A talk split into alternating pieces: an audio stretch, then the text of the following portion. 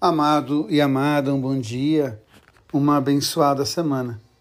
Para mim, um dos livros mais impactantes da Sagrada Escritura é o livro de Jó. Jó, aquele que nós dizemos ter paciência, mas que perde logo a paciência com aqueles que se intitulam amigos de Deus. Jó passa pelo sofrimento absurdo da dor humana e ele questiona o tempo todo. Mas os seus amigos querem defender Deus e não têm sensibilidade de olhar para a dor de Jó. Contudo, no final do livro, ou ao final da história, Deus se revela a Jó. E Deus vai falar do seu amor para Jó na criação de cada coisa. E eu me lembro disso porque o texto de Eclesiástico hoje, embora fale da sabedoria, o Deus que está presente em cada coisa, me faz lembrar exatamente o diálogo entre Deus e Jó. E quando Deus fala, Jó se cala. Jó vai dizer algo que é muito impactante também. Eu te conhecia de ouvir falar, mas agora eu te experimentei. E é interessante porque na dor, Jó experimenta Deus.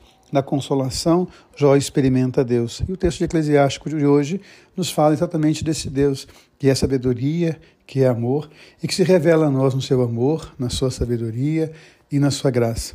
E quando nós ouvimos o Evangelho, a gente tem que lembrar que Jesus acabava de se revelar aos seus discípulos, ele falava nem quem perguntam, quem dizem os homens que eu sou?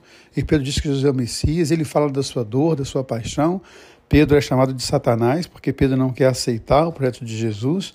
E de repente Jesus sobe ao monte e ele é transfigurado. E ao descer do monte, os discípulos ainda têm dificuldade. Muito interessante o texto, porque Jesus acaba de descer do monte, ele havia se transfigurado, ele havia mostrado a glória de Deus para ele para os seus discípulos, e ainda assim os discípulos não conseguem expulsar o demônio daquele menino. É interessante a gente se perguntar quantas vezes nós ainda somos reféns do demônio. Do demônio da injustiça, do demônio da fome, do demônio da violência, do demônio do desrespeito, do demônio do preconceito.